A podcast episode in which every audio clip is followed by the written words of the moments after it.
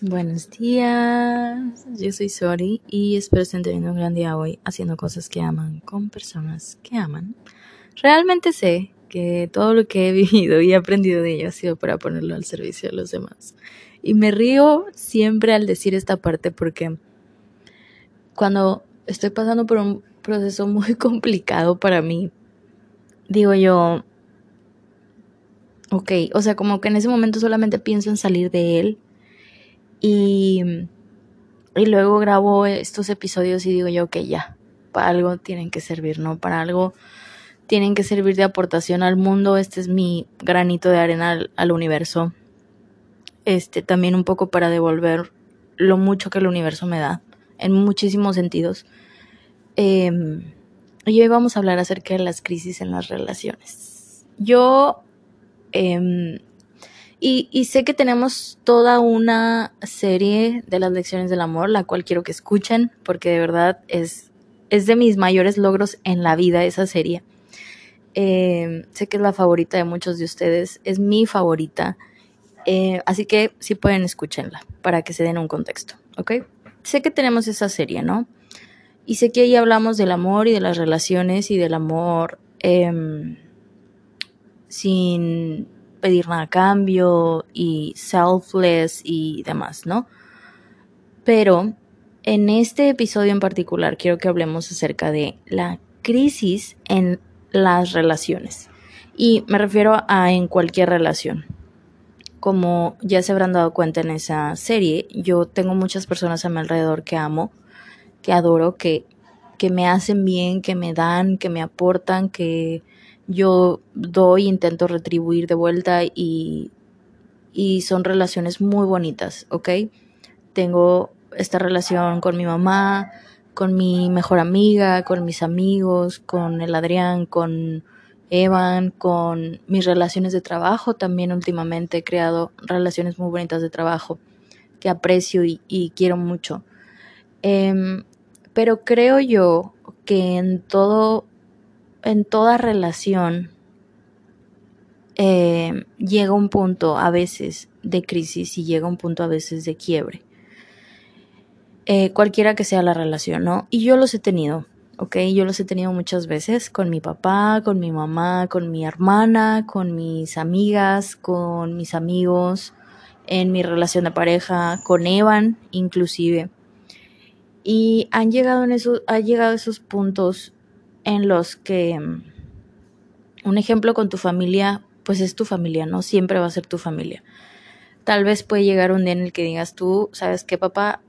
Contacto cero, o sea, ya no me hace bien estar cerca de ti, necesito alejarme y demás. Pero luego llega algún punto después, muchos meses después probablemente, en una de las crisis de relación que yo tuve con mi papá, yo dejé de hablar con él como por nueve meses seguidos. Pero de verdad nada, nada, nada, nada, hablar cero con él. Eh, y, pero al final del día, o al final de mi vida, o al final de su vida, va a seguir siendo mi papá siempre. ¿Sí me explico? Y en las relaciones, por decir, en cambio de amistad o de relación amorosa, uno siempre puede elegir irse y nunca más volver. Uno siempre puede elegir, ¿sabes qué? Renuncio a esta amistad, renuncio a esta relación, me rindo ya no quiero estar aquí porque esta crisis está siendo más grande que yo, porque esta crisis está siendo extremadamente dolorosa. No podemos hacer como, ok, te dejo de hablar por nueve meses y luego vuelvo como si nada y te perdono y ya juntos por siempre. No, no, no podemos hacer eso en, ese tipo de relaciones. Entonces, para cada relación existen crisis distintas. Eh, y lo que a mí me parece más no sé, como que me explota el cerebro, es que es bien son bien complejas las relaciones cuando involucran dos personas totalmente diferentes, con ideas distintas, con patrones de pensamiento diferentes, con creencias limitantes distintas, como yo quiero rojo, pero yo quiero rosa, pero yo quiero azul, pero yo quiero negro, y como una relación es como una entidad, por así decir, que se crea a partir de dos puntos diferentes. ¿Ok? Es un, es una, como una tercera parte, ¿sí? No es lo que yo quiero o lo que tú quieres, es lo que queremos ambos, ambas, y lo que creamos a partir de ello. y cómo cuidamos de esa relación, cosas que agregamos a esa relación, o en cambio en crisis, cosas que no hemos dado, cosas que nos faltan trabajar, cosas que si yo quiero seguir en esa relación y yo la quiero seguir nutriendo, pues yo tengo que aportar tal cosa y esforzarme en esto y demás, ¿no? Entonces, em, son muy dolorosas las crisis en las relaciones y a veces están para enseñarnos y a veces están para rompernos y a veces están para hacernos crecer y hacernos avanzar y tal vez a veces también están como para ir al siguiente nivel de esa relación, como de a lo mejor tenemos una situación o un malentendido acerca de la confianza. Es una crisis muy difícil porque tú perdiste la confianza en alguien o esa persona rompió, digo, no tiene confianza en ti y encuentran, ¿no? Perseveran y encuentran el camino de nuevo a retomar de nuevo la confianza o intentar construirla y obviamente ya no parten desde el, desde el mismo punto de antes, ¿no? Porque muchas de las veces en las crisis algo se rompe. Entonces ya partes desde un nuevo punto, ya no intentas crear lo mismo que la misma, em, el mismo sistema que existía antes.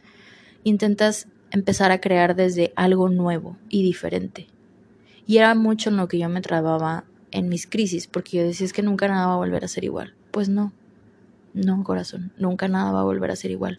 Claramente, si ya rompieron tu confianza, si alguien ya te hirió demasiado, si alguien hizo algo y tú te sentiste traicionado, abandonado, herido, humillado, eh, en alguna de esas crisis, porque el que alguien haga algo malo o el que alguien tenga una equivocación, alguien que amamos y que nos importa muchísimo, haya hecho algo malo, haya tenido una equivocación o, o demás, no lo convierte del todo en una mala persona. Y no quiere decir del todo que debamos abandonar por completo la relación y o a la persona. Eso depende de cada quien y de los límites que pongamos en nuestras relaciones, ¿no? Eh, pero yo sí les puedo decir algo. Yo he intentado ir por la vida en mis relaciones diciendo como a la primera que me haces, a la primera que me voy y no te vuelvo a ver y no te vuelvo a perdonar y chingue su madre, o sea, aunque te quiera mucho, te dejo. Y eso obviamente viene mucho desde mi ego y eso obviamente viene muchísimo desde mis heridas de abandono y mi falta de compromiso también al mismo tiempo. Y cuando estás en la vida real y cuando estás con alguien que amas con todo tu corazón y que te duele muchísimo que a lo mejor te haya lastimado o que a lo mejor no se puedan dar las cosas o no se puedan entender en algún punto de sus vidas, eh, eh, muchas de las veces quieres quedarte, ¿sabes? Quieres quedarte y hacerlo, y intentarlo y dar lo mejor de ti, esa persona igual. Esas son las crisis en las relaciones, ¿de acuerdo? Cuando a lo mejor ambas partes quieren seguir adelante, pero no encuentran cómo, no encuentran una solución. O una parte está más herida que la otra o ambas partes están muy heridas por cualquiera que haya sido la situación. Entonces, em, les digo, el que alguien cometa una equivocación, y lo digo también por mí, ¿ok? Yo muchas de las veces me he juzgado muy duramente y he dicho como, no, pues yo la cagué, o sea, y neta, yo pues la regué, ¿sabes? O sea, es irreparable a lo mejor el daño que hice o lo que dije no, no estuvo bien y he sido muy dura conmigo y me he creído la idea de que yo soy una mala persona o de que yo le hago mal a las demás personas. Y no, creo que también tenemos que tener esa misma compasión que tenemos con los demás, tenerla con nosotros mismos en ese tipo de situaciones cuando nosotros somos los que capaz fracturamos la relación o fracturamos emocionalmente a la otra persona. Em, y y también entender que cuando es nuestra culpa, es válido que la otra persona ya no quiera ser parte de esa relación, ¿ok? Dejarla ir desde el amor y decir como, ok, está bien, o sea, asumo las consecuencias. Em, y creo que cuando pasamos estas crisis, no ves el camino, ¿sabes? Te, se te nula todo, no ves a futuro, no ves cómo lo puedes solucionar, no ves, a lo mejor si a ti fue a la persona que te hirieron, no ves cómo poder superar el dolor, no ves cómo poder superar la decepción, porque muchas de las veces es decepción.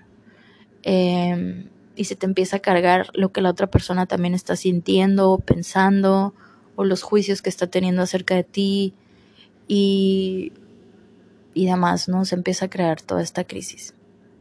Em, y van, van a decir, sorry, ¿por qué me estás contando tantas cosas malas?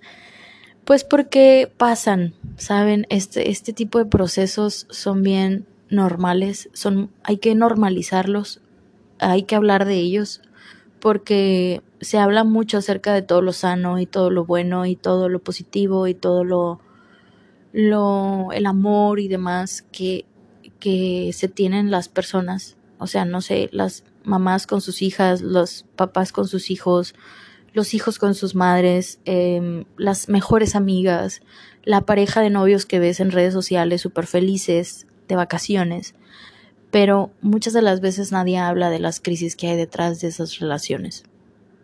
Muchas de las veces se tiene mucho miedo a hablar de esto en público y mucho más miedo a hablarlo en voz alta. Y muchas de las veces se viven crisis en las relaciones en silencio, eh, donde ninguna de las dos partes lo acepta, donde ninguna de las dos partes lo habla porque te da miedo. Y es bien normal, es bien normal que te dé miedo aceptar que estás pasando por una crisis y con, con, tu, no sé, con tu mejor amiga y a lo mejor no querer mencionarlo porque sabes que eso va a desencadenar muchísimas otras más cosas y a lo mejor se va a acabar la relación. Pero creo que la mejor forma de atravesar una crisis es atravesarla.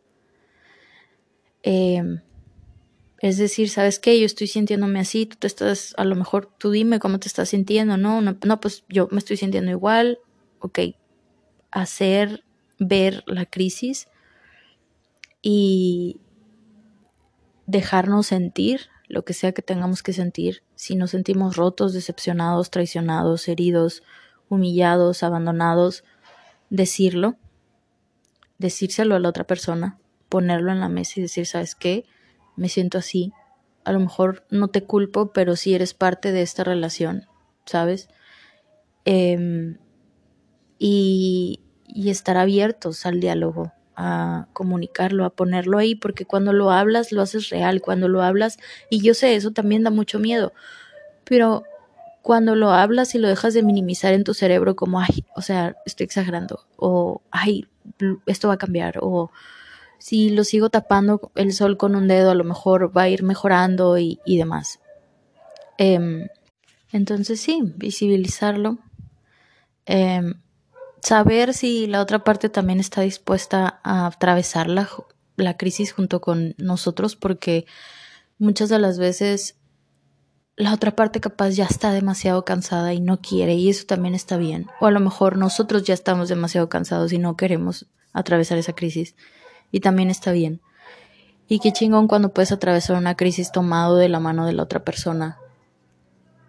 Pero a veces también necesitas escuchar tus propias necesidades y decir, bueno, la quiero atravesar o quiero distancia o necesito tiempo o necesito espacio para volver a confiar o necesito, no sé, distancia o despejarme o tal vez esto es algo que ya yo no puedo hacer nada al respecto, ¿sabes? A lo mejor la otra parte es la que necesita de eso y también ser bien comprensivos y aceptar esa, esa otra parte. Entonces, sí, atravesar la crisis, visibilizarla, hablarlo, ser comprensivos y compasivos con nosotros y con la otra parte, entender qué es lo que la otra parte está pasando, eh, entender la historia que se está contando la otra parte y la historia que nos estamos contando nosotros, porque a veces todo se reduce a malos entendidos y que capaz la otra persona pensó tal cosa y yo pensé y luego hice y luego y se hizo todo un show.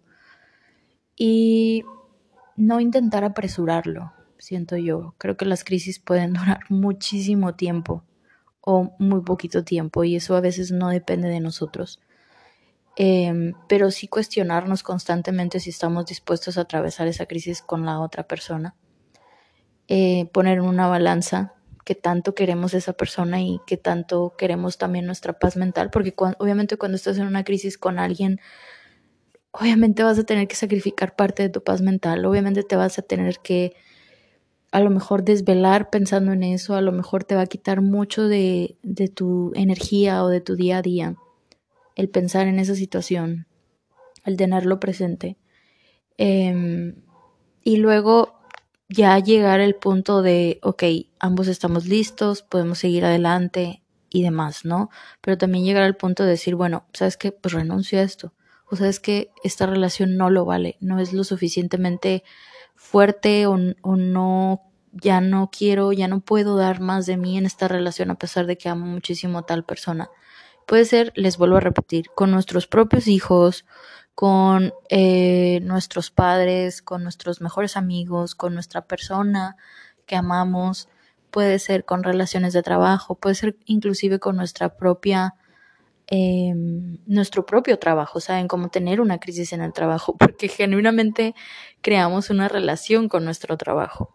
Eh, y también, también ya que llegamos a ese punto, eh, de decir, bueno, está bien, va, vamos a hacerlo, voy a sanar, voy a poner de mi parte, estoy dispuesta, estoy dispuesto, la otra parte igual, quiere, no sé, ya pasó cierto tiempo, ya sanó ciertas cosas, ya entendí que me toca a mí solucionar, ya entendió la otra parte que le toca solucionar.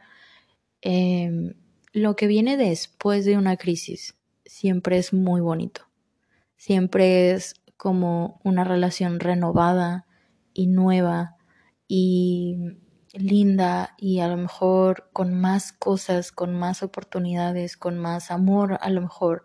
Creo que siempre que sobrepasas una crisis en una relación, amas más a tu persona, amas más a la persona, amas más a tu mamá o amas más a tu papá cuando sobrepasas una crisis con ellos.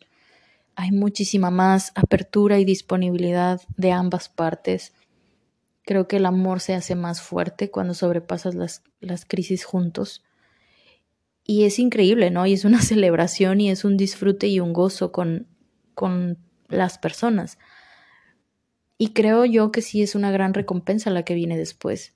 Pero atravesarlas está cabrón. Y yo no culpo a nadie cuando abandona en ese punto las relaciones. O sea, sé que a veces nuestros cerebros no están programados para eso, no están programados para decir, bueno, esto es una crisis, no pasa nada, es solamente una racha, un bache en el camino de nuestra relación.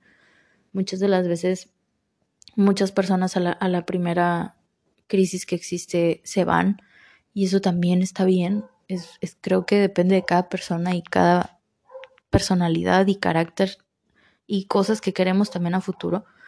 Eh, pero sí, espero les esté yendo bien en sus crisis, cualquiera, con cualquiera que sea por la que estén pasando. Yo no la ando pasando tan bien, estoy creo que en el punto medio de una de las mayores crisis que he tenido este año en una de mis relaciones.